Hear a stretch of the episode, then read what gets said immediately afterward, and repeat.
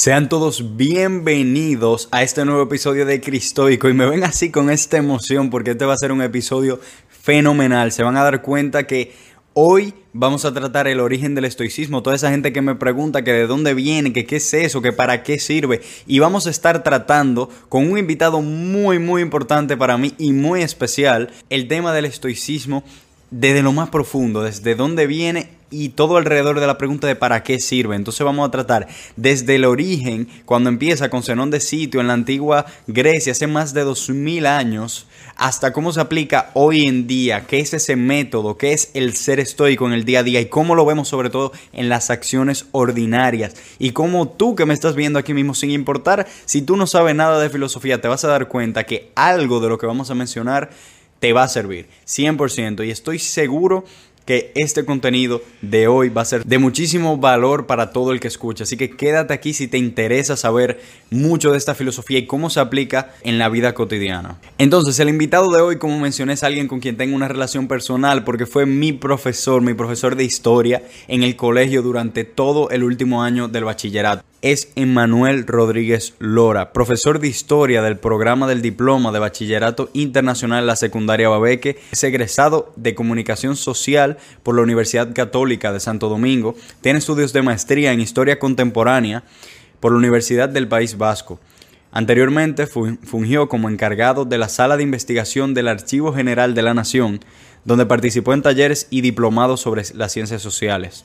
También ha cursado talleres en la Academia Dominicana de la Historia. Le digo desde luego que nada de lo que se comenta en el día de hoy tendrá desperdicios. Así que nada, damos la bienvenida a Emanuel Rodríguez y que comience este episodio. Hola Ernesto, muchas gracias por tu invitación. Complacido de estar aquí en tu podcast Cristoico. Eh, he seguido de muy de cerca tu evolución intelectual como persona eh, y he visto que tú estás eh, eh, desarrollando una serie de talentos, competencias y demás. Que nada, para mí es un placer colaborar contigo en, esto, en este podcast, que realmente me hace mucha ilusión. Bueno, yo te agradezco demasiado, la verdad. Yo también estoy sumamente ilusionado con este episodio, sobre todo por eso de que va a ser bien profesional, que yo sé que vamos a sacarle mucho el jugo a, a la filosofía, a la historia en este episodio. Eh, y desde ahí sobre todo buscar de cómo, cómo a partir de, esa historia podemos sacar lecciones para la vida, que eso es lo más importante y lo que yo quiero enseñar, digamos, o formar eh, con este podcast. Entonces, bueno, nuevamente te agradezco. Y antes de comenzar, entonces cuéntanos un poco sobre ti. Ya yo te presenté, dije quién tú eres, que tú estudiaste, pero ¿qué cosas te gustan? ¿Quién es Emanuel como persona? Bueno, Emanuel Rodríguez es una persona muy apasionada de todas las cosas intelectuales. Desde muy joven yo siempre he sido un lector voraz, que siempre me ha llamado la atención todos los aspectos del desarrollo cognitivo. Curiosamente yo no me formé para ser profesor, aunque terminé siendo profesor, pero todas mis y todos mis intereses de una u otra manera desembocaron no en la docencia, por el hecho de que me gusta el conocimiento y me gusta compartirlo. Eh, soy también un apasionado de las artes, me gusta mucho la música, me gusta cocinar, eh, me gustan mucho los paseos, me gustan mucho los paseos sobre todo culturales, pero también los naturales. Eh, durante, durante mucho tiempo practiqué algunos deportes, sobre todo básquet, aunque ya estoy oxidado con el tiempo por el abandono, pero lo pienso retomar precisamente ahora para las vacaciones de verano, pretendo retomar el gimnasio. Sí, tengo esos planes. Muy iguales. Sí, sí, oye, es que definitivamente no se puede trabajar solo la cabeza, hay que trabajar el cuerpo también. Y bueno, básicamente, eh, y mi interés, eh, y también tengo muy grande el interés por la filosofía. Una de mis lecturas de universidad fue mucha filosofía.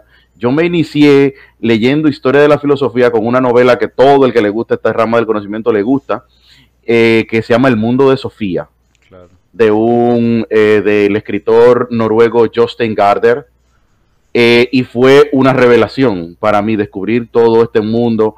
Y luego seguí leyendo otros textos. Pues eh, uno de los libros más recientes de filosofía que estuve leyendo es el de Cómo piensa el mundo, de Julian Baggini, que es una, una historia de los sistemas de pensamiento en el mundo entero no solamente en Occidente, sino también toma cómo es el pensamiento oriental, se va a la India, China, que, también tienen... Muy importante porque la mayoría de cosas que nosotros leemos en este lado del mundo es únicamente el pensamiento occidental.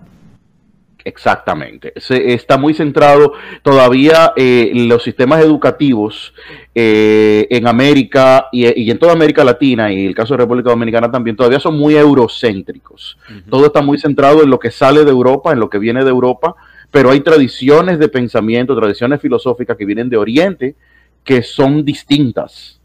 Eh, y curiosamente, muchos de los progresos intelectuales de Occidente han venido de Oriente. Uno de ellos es el cristianismo. El cristianismo es una religión de Oriente, de Oriente Medio, que resulta que se expandió por Occidente. Pero es una religión de origen de, viene del Levante. Entonces, y, así toda una serie de cosas. Los árabes también aportaron mucho durante la Edad Media.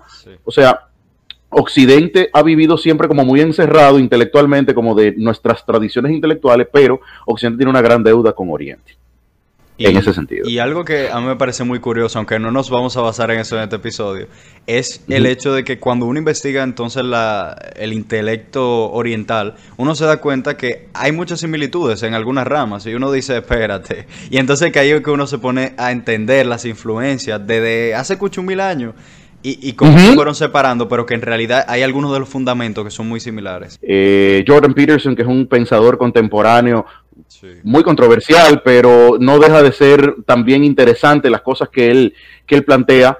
Y sí, ciertamente, eh, tú te sorprenderás cuando comencemos a profundizar con el tema del estoicismo, te vas a sorprender de las similitudes que hay entre el pensamiento estoico y muchas propuestas del pensamiento oriental, sobre todo del taoísmo.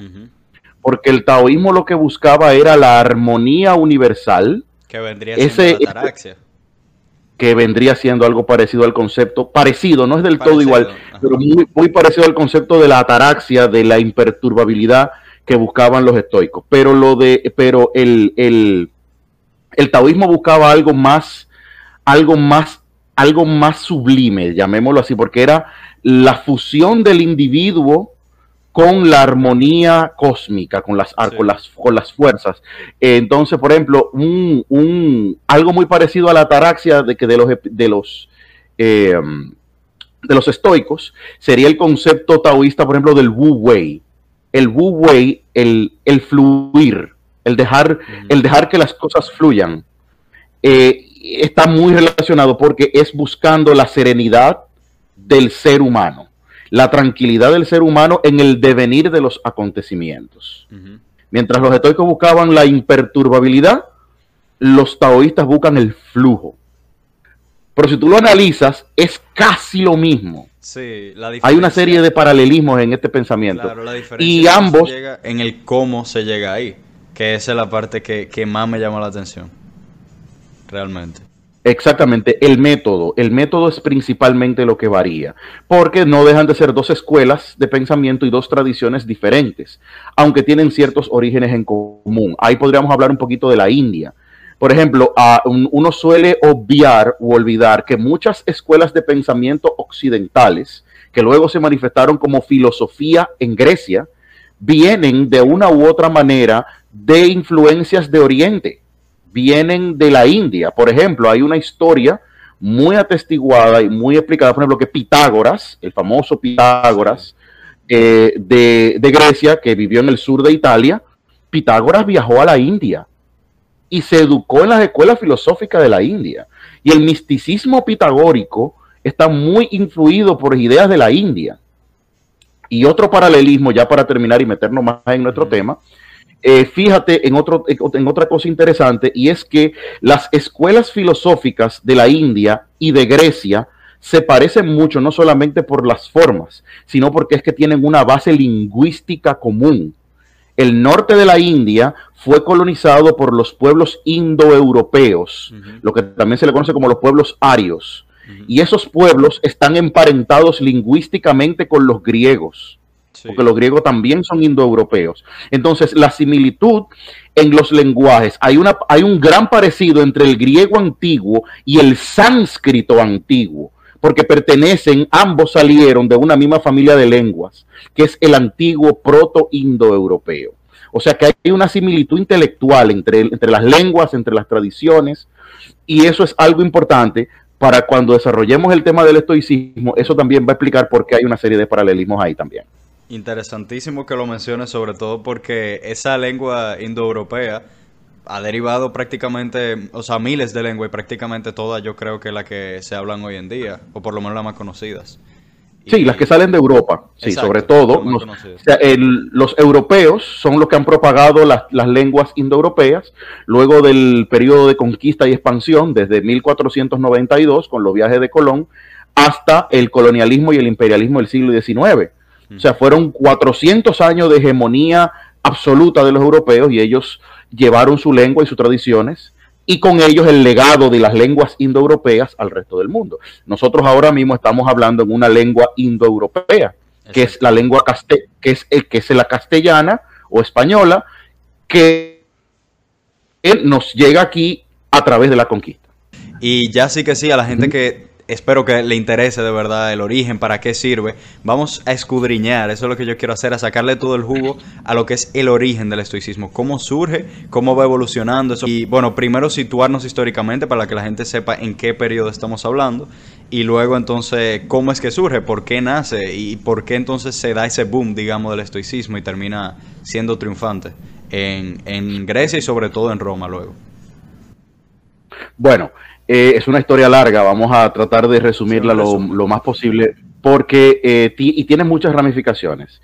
Eh, Grecia, lo que hoy conocemos como Grecia, la cultura helénica, la Hélade, se expandió durante los 300 años, en el año 300 aproximadamente, 400 antes de Cristo, hubo una gran, una gran explosión desde, desde las tierras griegas de conquista, encabezadas por el archifamoso Alejandro Magno.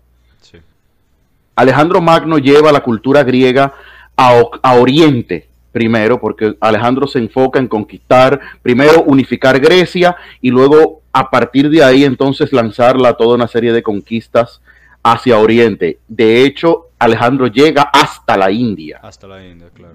Llega hasta la India, no la llega a conquistar, pero lo avanzó mucho ahí la cultura griega y la cultura oriental sufren una serie de sincretismos, se combinan y el pensamiento griego, que era el pensamiento de las élites conquistadoras que llevó Alejandro hasta allá, se convierte como en la, dominante, en la, que, se convierte como en la cultura principal. Eso da paso, luego de la muerte de Alejandro, al surgimiento de diversas escuelas filosóficas en distintos puntos de la geografía griega o de la que estaba dominada por Grecia. Y de ahí salen un sinnúmero de escuelas de, en ese periodo que se conoce como el helenismo, las escuelas helenísticas.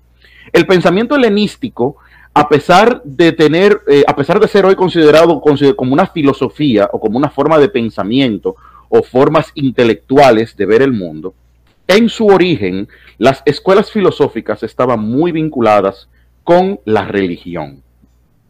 Parecería mentira, pero muchas de estas filosofías en realidad eran más que escuelas intelectuales, eran religiones intelectualizantes. O sea, buscaban por encima de cualquier cosa, no era solamente eh, la razón y el intelecto y pensar bien y ordenar las ideas y saber cómo pensar, sino que también buscaban la paz del corazón humano, buscar la serenidad, la búsqueda de, del bienestar, la búsqueda de todo, la felicidad. Entonces de ahí salen un sinnúmero de escuelas filosóficas. Ya han pasado los tiempos de los inicios de la filosofía. Ya no estamos en los presocráticos, que fueron los primeros filósofos, tales de Mileto y una serie de nombres que todos conocemos. Y luego la gran época de oro de la filosofía con los tres grandes filósofos atenienses, Platón, Aristóteles y el maestro de los dos, Sócrates, que son como los grandes pensadores, aunque ellos forman escuelas de pensamiento. Aristóteles forma una escuela de pensamiento y Platón forma una escuela de pensamiento a partir de las ideas y los postulados de Sócrates. ¿Qué pasa? Estas dos escuelas, una, una eh, que era realista, que es la que viene de Aristóteles, y una escuela idealista, que es la que funda Platón. Y, son, y es una escuela mucho más eh, mucho más mística, una escuela todavía muchísimo más religiosa, eh, la famosa, las famosas ideas eternas de las que hablaba Platón, que se proyectaban en la realidad, Sócrates le da, eh, perdón, Aristóteles le da la espalda a eso y forma una escuela más realista de la que con el tiempo saldrían las disciplinas científicas. Por eso se habla de que Aristóteles es el padre de la ciencia o del pensamiento científico. Claro, porque Aristóteles, Aristóteles encima toma desde la física, la metafísica y hace de todo. La ética se enfocó muchísimo en la ética. La gente habla muchísimo de ética, ética nicómaco. La anicómaco, claro. Y a raíz de eso, entonces Aristóteles se convierte en el papá de prácticamente todo lo que conocemos hoy como las ramificaciones de la ciencia. Exactamente. Y Platón se quedó en un plano más, mm, mm, más religioso, un plano más místico, más eh, trascendental. ¿Qué pasa? Estas dos escuelas tienen objetivos diferentes, pero son las dominantes, son las que se expanden, eh, son las que crean discípulos. De hecho, Aristóteles en un primer momento fue discípulo de Platón y luego forma escuela aparte, porque no está de acuerdo con una serie de postulados platónicos. Entonces, ¿qué pasa? Son escuelas muy especializadas. Son escuelas que había que dedicarse a trabajar en ellas y no daban una respuesta práctica a la vida diaria del individuo común sino que se basaban en buscar explicaciones eh, muy grandes, teorizaciones enormes sobre cómo funcionaba el mundo, si era todo físico, si habían entidades espirituales o no, y eso se quedó como un poquito estancado. Luego de que desaparecen tanto Platón como Aristóteles con el tiempo, surgen una serie de escuelas menores, más nuevas.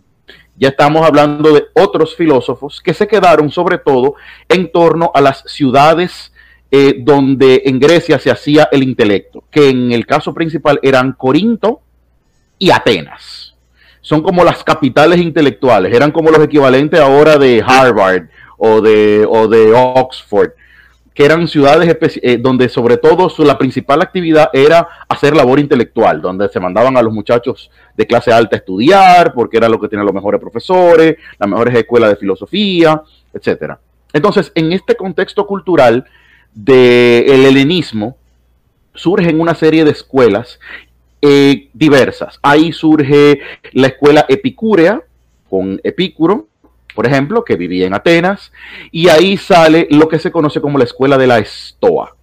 La Estoa, Zenón de Sitio, era un filósofo que vivía en Atenas, y él reunía a su escuela filosófica en un portal, en un umbral, en una puerta, que daba acceso al ágora en Atenas. El ágora era como una especie de mall eh, antiguo. Era una plaza principal donde se hacía el mercado y ahí iban, ahí era donde se debatían ciertas cosas y ahí iban los filósofos a discutir sus ideas. De hecho, ahí que viene la idea del, del mercado de las ideas o del mercado intelectual. Y estos filósofos sobre todo buscaban hablar con la gente, convencer a la gente para convencerlas de vivir mejor, de pensar mejor, de ser mejores personas. Y una de esas diversas escuelas resultó ser la de Zenón de Sitio, que por la circunstancia de que se reunían en bajo de una puerta, en un portón, le pusieron el epíteto, el nombre de la escuela de la puerta. De ahí viene el nombre de la estoa. De ahí viene el nombre de estoicismo. Entonces, ese es el surgimiento de esta escuela. O sea, fíjate, o sea, fíjate lo, un nombre ahora prestigioso como es Cero o Estoico o la escuela del pensamiento estoico, surge de un lugar simplemente de un sitio. Era porque se reunían en una puerta. A mí me llama muchísimo la atención eso, porque solamente el surgimiento del nombre explica mucho de lo que cree la filosofía porque al contrario de muchas otras escuelas filosóficas del pasado, fue muy descentralizada. O sea, Zenón nunca buscó eh, que, lo amaran a él, a pesar de que él tenía su discípulo joven y eso. Entonces, yo siempre digo que, ok, ellos se podían haber llamado perfectamente zenonianos, seguidores de Zenón. Y fíjate cómo toman nombre de algo que pudiera sonar insignificante, como el sitio en que se reunían. Y eso ya va explicando un poco el, eso de, que ellos comenzaron a ser desapegados del culto a la personalidad, no le interesaban los lujos, la riqueza, la fama, la vanagloria, que se habla muchísimo en texto antiguo. Y, solamente el nombre nos dice eso. Entonces es muy importante por eso para mí como prestar atención a esos detalles. Qué bueno que lo mencionas. Sí, eso, eso te da un contexto de que esta gente lo que está buscando ya es la búsqueda ya no es la búsqueda de grandes explicaciones metafísicas, como lo hubiera hecho Platón o como lo hubiera hecho Aristóteles, sino cómo vivir mejor, cómo ser mejores personas. Y ahí hay una palabra griega que luego se traduciría al latín por los romanos. Me estoy adelantando un poquito, pero es necesario para explicar el contexto que es la búsqueda de la virtud, lo que en español llamamos la virtud. ¿Qué es ser una persona de virtud? ¿Qué es ser una persona virtuosa?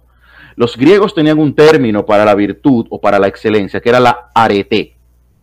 La arete era la búsqueda de la excelencia, la búsqueda de la virtud en la persona, cómo tú sacar y dar lo mejor de ti. Y eso requería un esfuerzo, una disciplina, un conocimiento que tú tenías que adquirir y eso tú lo adquirías a través de un maestro. Tenía que ser así porque hay que recordar que en ese contexto todavía en los niveles de alfabetismo de la gente en el mundo entero eran bajísimos, incluso en un lugar tan culto y educado como Atenas. El, el, lo que sabían leer y escribir era el 5% de la población. Entonces tú no podías apretarle un libro a nadie para que leyera, mira, aquí te tengo tal libro sobre hicimos No, no, no, eso no existía. De boca a boca. era de boca a boca. Entonces tú tenías que ir a donde el maestro, pasar tiempo con él y tú absorbías ese conocimiento que ese maestro había adquirido, ya sea porque leyó o porque alguien se lo dio a él. Era así que esto caminaba. Era muy lento el proceso. Pero, era, pero tenía la ventaja de que era muy humano, era muy cálido, entonces formaban una especie de escuelas filosóficas, una serie de jóvenes, en su mayoría hombres, porque hay que, todo hay que decirlo, Atenas podría ser una sociedad muy avanzada, muy culta y muy todo lo que tú quieras, pero una sociedad muy clasista y muy machista. Claro que sí. Las mujeres no tenían acceso a nada de esto. Estos son solamente una escuela de hombres y sobre todo hombres con cierto nivel de interés intelectual e incluso de cierto privilegio económico, porque el maestro cobraba. No era una cosa astronómica ni cara, pero el maestro tenía que comer y vivir y vestirse, entonces tenía que cobrar. Entonces, eh, pagar por este, o sea, pagar por conocimiento era un lujo en una sociedad donde la gente tenía que, tenía que dedicarse a comer y a vivir y a trabajar. O sea, el intelecto era una cosa de un grupito muy chiquito. Entonces, la búsqueda de la excelencia, la búsqueda de esa arete, era algo que muy poco, a lo que muy poco se dedicaban, pero la sociedad griega, la sociedad ateniense, respetaba mucho el hecho de que una persona se dedicara a la filosofía, por eso te daba inmediatamente la categoría de sabio, la categoría de una persona dedicada, era algo parecido a un santo, por usar un término que a nosotros nos suena más. Era una especie de santo, una persona que buscaba la búsqueda de la sofía, de ahí viene la filosofía, el amor al conocimiento, el amor a la sabiduría. Un filósofo, un buscador de la sabiduría, era una especie casi de buscador de Dios, que buscaba buscaba elevarse y era a través de esa disciplina que se alcanzaba esa arete, la excelencia. El término arete pasa luego al latín y se convierte en virtus. Y ese virtus es del latín, es lo que nosotros tomamos en castellano por virtud. Por eso la virtud es el supremo bien, que es una de las grandes máximas del estoicismo.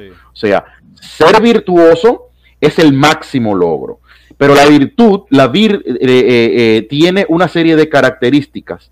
Entonces, esa búsqueda de esa virtud se hacía a través de una disciplina intelectual, de una disciplina espiritual, de buscar ese, ese bien. Entonces, ese, el mayor logro de un estoico era conseguir la, lo que ya hemos mencionado, la ataraxia.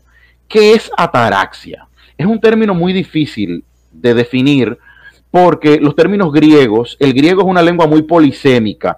Una palabra puede tener diferentes significados eh, dependiendo del contexto. Entonces hay que saber traducir bien. Pero hasta ahora el término que más se acerca es lo que llamaríamos imperturbabilidad. La búsqueda de que el devenir de las cosas, que el flujo de las cosas, que el cambio en la realidad no te perturbe a ti en tu interior y es la búsqueda de que, de que saber que el mundo no está bajo nuestro control, pero nosotros sí tenemos control de nosotros mismos. Exactamente. Ese es el ideal. Que así mismo como se, se busca esa imperturbabilidad, yo la relaciono mucho con la paz del alma. Y, me llama la atención, y para hacer la aclaración justamente, que así como se, se tergiversa lo que es el epicureísmo con la búsqueda de placer absoluta y, que no importa nada más, Eh, asimismo se... Que no era así. Que no era así, para nada. Eh, se juzga al estoico como quien no tiene sentimiento, como quien suprime el sentimiento, o la pasión, la emoción, y no es así.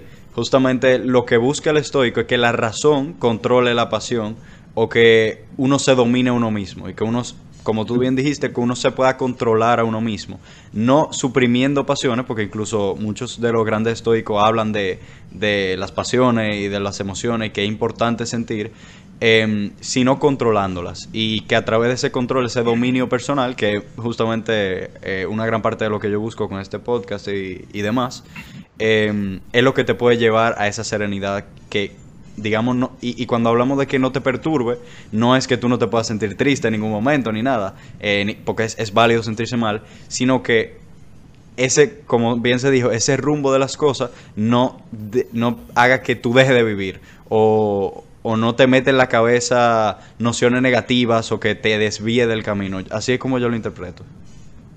Sí, de hecho ese es precisamente el, el, el punto. Como tú mencionas, eso es un, algo muy válido. Eh, el estoicismo durante, en el habla popular, en el habla, en la jerga del día a día, eh, el estoicismo se ha convertido casi en una idea de que como de que tú eres una especie de persona que no sientes, como que el estoico como que el estoico aguanta callado y, y como que no, no, esa no es la idea. Eh, la idea del estoicismo es tú saber que tú estás sintiendo o estás, estás et, et, que tú estás teniendo emociones X o Y, pero, esa, pero tú no dejas que eso te desborde. Claro, o sea, el primer paso es saber reconocerlas. Claro, el primer paso es yo sé, porque yo sé, no, no es que yo no me siento mal, no es que yo no me pueda deprimir en un momento, no es que yo no me pueda enamorar de una mujer, o sea, no, no, no es eso. Es no dejarte eh, eh, eh, desbordar, no, dejaste, no, no, no dejarte controlar sí. por la pasión. Y eso conecta mucho con muchas ideas, incluso de Aristóteles y de Platón, sí. de la búsqueda de, de, de, que el filósofo necesita tener control de sí mismo. O sea, tú no puedes, o sea, tú, o sea, tú eres, la idea es que tú seas señor de ti. Claro, o sea, la idea de, eso, de tú ser filósofo, o al menos como se concebía en ese momento, no es tener conocimiento solamente, sino que parte uh -huh. de la filosofía de amar la sabiduría y parte de ser sabio en general es uh -huh. tú ser líder de ti mismo, controlarte, claro. dominarte, saber ser sereno. Claro, claro. Y esa, y esa serenidad es lo que te permite, primero, tomar decisiones más prudentes. Es esa serenidad la que te permite eh, poder manejar momentos de crisis. Uh -huh. Porque si tú no puedes manejar una, si tú no te puedes manejar a ti mismo, ¿cómo tú vas a manejar una crisis? Si tú no tienes control ni siquiera seguro cómo tú te sientes. Eso es lo que te permite eh, trabajar todos los días, levantarte todos los días para ir a la escuela o ir a trabajar. Es lo que te permite, eh, es lo que te, te permite levantar una familia, amar a una persona, incluso de forma incluso de forma prudente, racional, no el aficie loco, descontrolado, claro. sino algo más, algo más maduro. Igualmente ocurre con, con todo, o sea, eh, eh, el estoicismo aplica a todo porque era una forma de vida y tenía toda una serie de, de, de, de ideales eh, que todavía hoy yo encuentro que son valiosos. Entonces, entonces esas virtudes hoy prácticamente son perfectamente practicables. O sea, está por encima de cualquier contexto histórico específico en el que tú pudieras vivirlo. Porque la idea de estos filósofos era crear ideas de virtud, ideas de, de, de, de avance personal para todo el mundo y que fueran universales y que no estuvieran solamente atados, exactamente, totalmente atemporales, que no estuvieran amarrados a solamente a, una, a un grupo. Lamentablemente, como todas las escuelas filosóficas y como todas las escuelas de pensamiento en el mundo entero, al ser un asunto de filósofos y de, eruditos y gente sabia, lamentablemente no siempre estas escuelas lograron llegarle a la mayoría de la gente. Eh, la gente siempre, para su sostenimiento, llamémosle eh, espiritual del día a día, siempre ha preferido valerse de cosas un poquito más simples la gente prefiere valerse de la simple religión, Digo, no es que yo tenga nada contra la religión, ¿eh? sino que sencillamente la gente prefiere vivir una religiosidad... Sin dudar y dale para allá.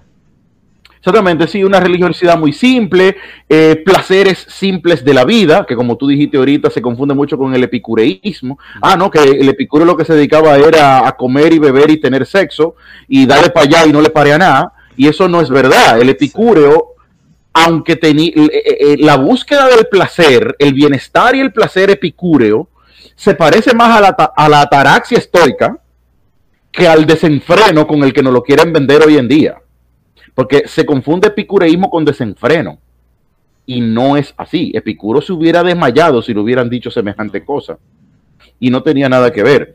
Eh, igualmente, Zenón de Sitio o Marco Aurelio o cualquiera de estos filósofos estoicos, si le hubieran dicho que ser estoico equivaldría a no sentir nada y a ser una piedra, también si hubieran dicho, no, no, no, pero es que, se desmayan también, dicen, pero es que, que, esto no es esto, ustedes están entendiendo mal pero las ideas a veces suelen... El, el mismo epicureísmo, si, si estoy en lo correcto, lo que buscaba era la misma ataraxia. Lo que pasa es que, así como diferentes métodos tenían diferentes escuelas estoicas, eh, perdón, helenísticas, ellos lo que buscaban era, era la ausencia del sufrimiento y por lo tanto entonces acercarse al placer. Pero no era un Exactamente. Exactamente. Y ese y me, qué bueno que mencionas lo de la, lo de cancelar el dolor, porque ese es el objetivo de otra escuela filosófica que no es occidental y es la escuela del budismo. Exacto. El, el nirvana, de la India, el nirvana de la India y la iluminación budística conecta directamente con la supresión del dolor y del sufrimiento. Sí.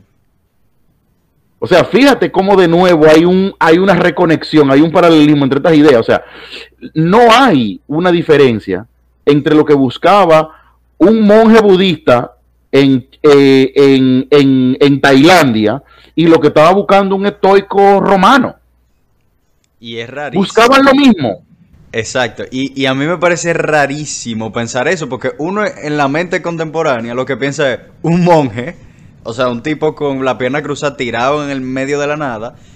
Y bueno, si, si nos vamos a un ejemplo real, Marco Aurelio, un emperador romano.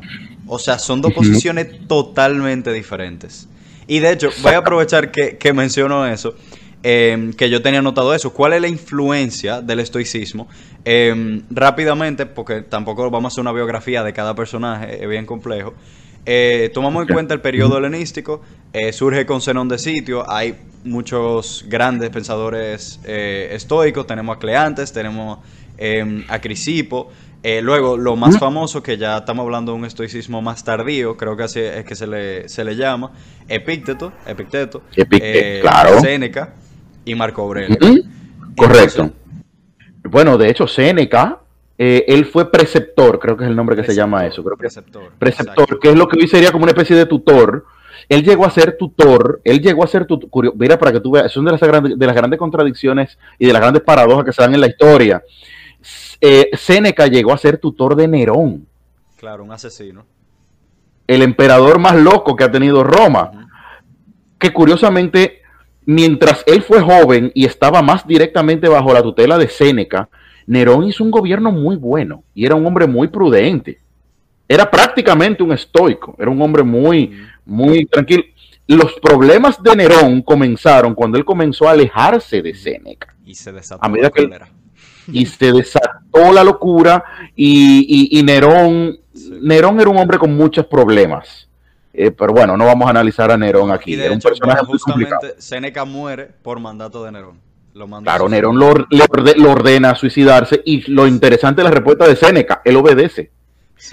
Y Séneca muere estoicamente, o sea, él no, él se, se hizo su suicidio alante de todo el mundo, hizo su testamento. Eh, y Nerón llegó a, extremos, no solamente de mandar a suicidar a Séneca, es, que Nerón mató a su mamá, a Agripina, eh, mató a su esposa. O sea, él, él donde quiera, él donde quiera veía enemigos. Nerón se parece mucho a Stalin. es como, es como, sí, sí, sí, es como una loquera. Él se puso, él se, él se descontroló totalmente. Eh, y ese es el, como el ejemplo, ¿no? De un filósofo que llevó su estoicismo, él es una especie de mártir. Seneca es un, fue un mártir de su, de su, Y bueno, para situar, que creo que no lo mencioné, estamos hablando del primer siglo después de Cristo, ¿verdad? Correcto, si estamos en el primer siglo. Empezando el auge del Imperio Romano. Sí, ya el Imperio Romano es una gran potencia, evidentemente. Estamos ya en, eh, eh, en, primero surge Epicteto. Epicteto es el encargado de, de, Epicteto está en una posición de transición, porque Epicteto eh, conecta el, el estoicismo con los cuando se está y cuando se está formando el cristianismo. De hecho, no se sabe, no se sabe si Epicteto, eh, bueno, Epicteto era pagano, pero Epicteto conocía el cristianismo. Y hay una serie de, conexiones interesantes ahí. Séneca, que ya es ya rumbo al siglo segundo eh, después de Cristo, ya con el reinado de Nerón. Nerón es un gran persecutor de los cristianos. En el siglo primero, perdón, en el siglo primero, me equivoco, estamos en el siglo primero. Ya luego en el año 100, en el siglo segundo, es que surge entonces la figura de Marco Aurelio. Marco Aurelio es posterior a Séneca, es posterior a Epicteto, es posterior, y ya el cristianismo está creciendo. Todavía es minoritario, no es el grupo dominante en Roma todavía, pero ya va avanzando porque el gran salto del cristianismo es en el siglo tercero. En el siglo tercero es que el cristianismo ya se convierte ya en la religión mayoritaria y donde ya comienza la idea de que el cristianismo se puede convertir en la religión dominante de Roma. Ahí, ahí ya viene Constantino, que con la idea de cristianizar el imperio y se oficializa una serie de cosas. primero se legaliza, porque, el, porque Constantino no es quien convierte el cristianismo en la religión oficial. Constantino es quien legaliza al cristianismo, le da el estatuto de religión legal, o sea, que se podía practicar públicamente en Roma sin ser perseguidos, que era un estatus legal. Luego, otro emperador, después de Constantino, fue que lo convirtió en, en, la religión oficial del imperio, por el edicto de Tesalónica, pero eso fue después. Eh, pero entonces, vamos a Marco Aurelio. Marco Aurelio dentro de la tradición estoica es un personaje muy interesante porque es uno de los pocos que cumple con dos condiciones que casi pocos, que muy pocos filósofos estoicos alcanzaron. Una, la de ser un gobernante. O sea, es el primer filósofo que es un gobernante. El que famoso rey filósofo que, el famoso, el, famoso rey filósofo Platón. Bueno, Marco Aurelio fue como el primero que logró eso en, Occidente. Y lo otro que sus escritos originales sobrevivieron. Tal vez por su condición de emperador, no era un simple filósofo, no era un simple escritor, no sino que era un gobernante, era un emperador romano. porque cabe destacar que, que muchos de los filósofos, los escritos o las ideas, mejor dicho, se mantenían era por escrito de discípulos o por boca a boca, o sea que fácilmente pueden ser distorsionados y en cambio Marco Aurelio mantiene un libro completo y que además, que es lo más curioso, son meditaciones personales. O sea, él no, él no buscaba hacerle bulto a la gente ni vender su imagen, que eso es muy importante, a pesar de que era emperador, sino que él se escribe él mismo y a través de su escrito podemos conocer bien, eh, o mejor, digamos, quién era Marco Aurelio y cómo, e, cuál era su idea de gobernar. Claro, de hecho, Marco Aurelio nunca escribió con la idea, de hecho, esos documentos que luego se, se publicaron y se conocen ahora como las meditaciones de Marco Aurelio, ese título no es de él, porque ese título se lo dieron otros editores cuando vieron su obra, vieron la, la, calidad de lo que este hombre había escrito. Claro, porque eh, era un diario personal prácticamente. Exactamente. De hecho, el título, si es que se le puede poner un título, que él le ponía a esos escritos, eran, eh, eran eh, apuntes para mí mismo. Así era como se llamaba en griego. Apuntes para mí mismo.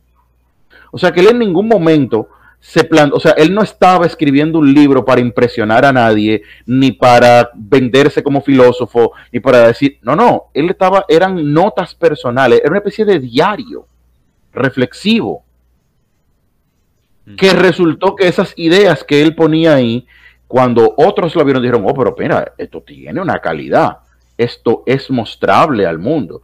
Y hasta el día de hoy, las meditaciones de Marco Aurelio son uno de los libros más influyentes de la historia de Occidente por, la, por, por, por, por, por lo que dice, por cómo lo dice. O sea, Marco Aurelio realmente se formó como un filósofo cabal, bien formado, bien estudiado, y eso se nota en la forma. Y otra cosa interesante de las meditaciones y de Marco Aurelio, que es otro detalle que hay que entender de cómo estas ideas van avanzando en el tiempo, Marco Aurelio no escribe en latín, Marco Aurelio escribe en griego griego. Cosa interesante. Y uno dirá, pero ¿y por qué si es el gobernante romano, no griego? Bueno, hay que verlo en su contexto. Los romanos conquistaron Grecia política y militarmente, pero la cultura... No, eso fue ya mucho más atrás, estamos hablando mucho antes de Cristo. Eso fue antes de Cristo. La conquista militar y política de Roma sobre Grecia fue una cosa, pero los griegos conquistaron cultural e intelectualmente a los romanos. O sea que, para, para que quede bien claro, hace siglos ya había una conquista, digamos que se fusionaron, hubo sincretismos, y entonces cuando llega Marco Aurelio ya tenían siglos de, influencia y de mezcla entre Exacto. ambas culturas. Y sobre todo en la élite romana. La élite romana, las clases dominantes romanas se helenizaron rápidamente, adoptaron la cultura griega porque la reconocieron y la valoraron como una cultura superior incluso a la suya propia. Si hay una cosa que los romanos tenían como gobernantes, es que ellos eran muy de mente abierta. Los romanos nunca, cuando conquistaban, ellos imponían su sistema de gobierno y su sistema de leyes, pero ellos no se metían ni con la religión, ni con la cultura de los pueblos. Al contrario, ellos adoptaban si le convenía. Entonces ahí Ellos hubo mucha mezcla de cultura. Y de hecho recuerdo que hubo una vez que, en una clase hicimos esa comparación entre esa conquista de los romanos que se expandieron muchísimo y entonces la conquista de los europeos eh, en el siglo XV-XVI en América. Que es sumamente diferente y por eso es que hoy en día se ataca tanto eh, el, tema de la colonización. Sí, porque la colonización ya fue, eh, fue bajo otro contexto. Quien, quien sale a conquistar la Europa que sale a conquistar el mundo es una Europa todavía en gran medida medieval, en, en, camino, en camino al renacentismo. Ya hay un renacimiento que viene caminando por ahí y curiosamente el renacimiento sería uno de los principales catalizadores del retorno del estoicismo. Claro.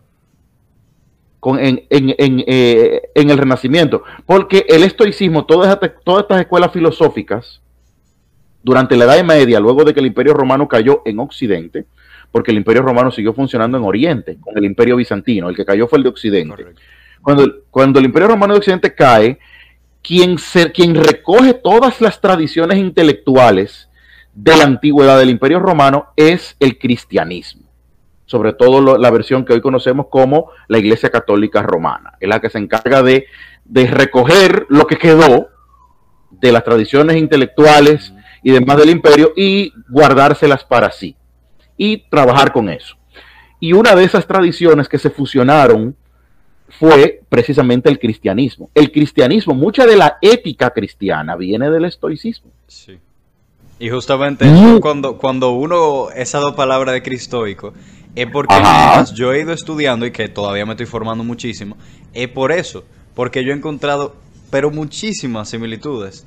Y que hay veces que cambia la palabra, cambia los conceptos, pero así como nosotros relacionábamos Oriente con Occidente, hay muchas cosas que entre cristianismo y estoicismo se parecen. O son Igualitas. Son idénticas. De hecho, Pablo, cuando Pablo va a Grecia, eh, esa famosa, eh, cuando en, eh, en las epístolas, cuando él narra que él va al Ágora, él va al Ágora en Atenas. Sí precisamente al mismo sitio donde nació el estoicismo, ¿eh? Cuando él va al ágora en Atenas y él habla con los filósofos, que él habla de la estatua del Dios del conocido, y él le dice que yo les vengo a presentarles este Dios que ustedes no conocen, ellos, ellos decidieron, pero vamos a escuchar a Pablo, vamos, ¿qué es lo que este tipo está diciendo? O sea, la apertura intelectual de los griegos era tan grande que a Pablo se le hizo fácil predicar el cristianismo en Grecia. De hecho, la primera parte del imperio romano que se cristianizó fue Grecia. Exacto. La primera parte que se cristianizó fue Grecia. Y, fue tal a punto que, cuando, que los primeros escritos cristianos, lo que hoy conocemos como el Nuevo Testamento, se escribió en griego. En griego, y de ahí es que se traduce a todos los idiomas.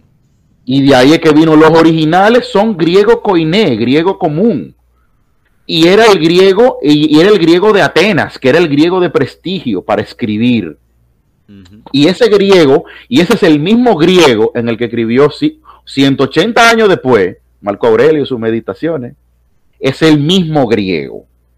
O sea que hay una conexión entre estas ideas y los ideales estoicos de virtud, templanza, eh, sabiduría, amor al prójimo, eh, serenidad del espíritu, búsqueda del bien, el logos, esa, esa razón universal de la que hablaban los estoicos, se combinó perfectamente con la concepción del Dios cristiano. Y esas dos ideas... claro, y el Espíritu Santo, el Espíritu Universal, la idea de la razón universal que gobierna el universo, todo esto inmediatamente se combinó con el cristianismo y fue una fusión completamente natural. Claro, Marco Aurelio no era cristiano, pero eh, muchas de sus ideas, si tú las llevas al cristianismo, no, no, hay, no hacen ruido conectan perfectamente ambas eso, Eso me pasó a mí. Yo cuando leí las meditaciones me di cuenta, wow, pero yo entiendo por qué mucha gente lo usa, ese libro muchas veces como manual para la vida y no le choca el hecho de ser religioso, incluyéndome. O sea, yo soy cristiano, yo soy católico y, no me choca el, el, yo ser estoico. Más bien ha hecho que yo me cuestione más cosas, que yo potencie mi fe, porque me doy cuenta de dónde viene realmente. Y, que incluso siendo tan antiguo como quiera, se aplica increíblemente al día a día de hoy. Y, a mí me encanta eso, de traer la antigüedad a hoy en día. Sí, porque realmente el, el, tiempo, la historia, a pesar de que uno ve muchos cambios y de que cambia la tecnología, de que cambian las realidades, de que cambia la vida material de la gente, las ideas permanecen en el tiempo. Sí. Y Esa es una de las dejar de ser humano. Claro, la naturaleza humana es la misma hoy, ayer y va a ser la misma mañana. O sea, entonces seguimos siendo seres humanos. Entonces, esa, esa, esa forma de nosotros ser, cosas que los antiguos dijeron todavía hoy en día nos sirven. Nos sirven de apoyo, nos llevan a, una, a unas, a unas. Entonces, ese, ese, ese devenir del estoicismo desde la antigüedad hasta que finalmente confluye con el cristianismo en el siglo III entonces ya el, cristianismo tomó mucho de estas escuelas filosóficas, incluso de otras como el epicureísmo y demás, pero de la que más tomó fue del estoicismo, porque era la que más se parecía, era la que más se parecía a su misma ética, a las mismas ideas que ellos tenían.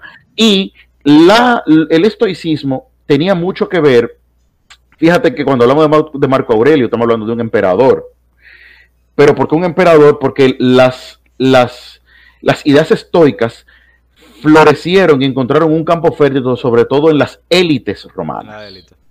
Era muy, era muy de la clase alta romana, de la clase patricia romana, que eran los que profesaban y trabajaban más y estudiaban más a los griegos. Y luego lo interesante, y que confirma eso que, tú mencionabas de, a nivel religioso, es que al fusionarse con el cristianismo, eso da paso también a que la clase media, la clase, bueno, no había clase media y baja como tal en ese momento, pero el vulgo, como se le llamaba, también pudiera conocer esas doctrinas, eh, ya de una manera mucho más religiosa, evidentemente más espiritual, pero eh, eh, o sea, esa ética que, trajo el estoicismo a la religión, yo creo que pudo conectar muy bien también con diferentes clases y ahí comienza a esparcirse prácticamente en claro, tipo conecta mucho, conecta mucho, porque fíjate, eh, si analizamos la historia del cristianismo, tú te das cuenta de que el cristianismo llega a Roma a través precisamente del vulgo. Los primeros cristianos en Roma son las clases populares. Cuando Pedro se va a Roma, tantos dos de la figura clave del dos las dos figuras claves del cristianismo después, después del mismo Jesucristo ambas mueren en Roma que son Pedro y Pablo. Ambos, ambos mueren en Roma mártires por predicar el cristianismo. Y ambos caen bajo la mano de Nerón. Mira qué curioso. Eh, o sea Nerón Nerón es el emperador loco que hace un lío, incendia Roma, arma un reperpero y acusa a los cristianos. Y en esas persecuciones de Nerón es que mueren mártires Pedro y Pablo en el año 68-69. Por ahí, perdón, 67. Pedro muere en el 67 y Pablo murió al poquito tiempo. Fue todo ahí, todo junto. Entonces, Fíjate que entonces, ¿cómo? Entonces, a medida que el pueblo romano, el, pueblo llano, el vulgo, se va convirtiendo al cristianismo, poco a poco, poco a poco, es un proceso que duró siglos, que fue chin a chin, boca a boca, chin a chin, boca a boca, hasta que finalmente los romanos logran subir y alcanzar a las clases patricias.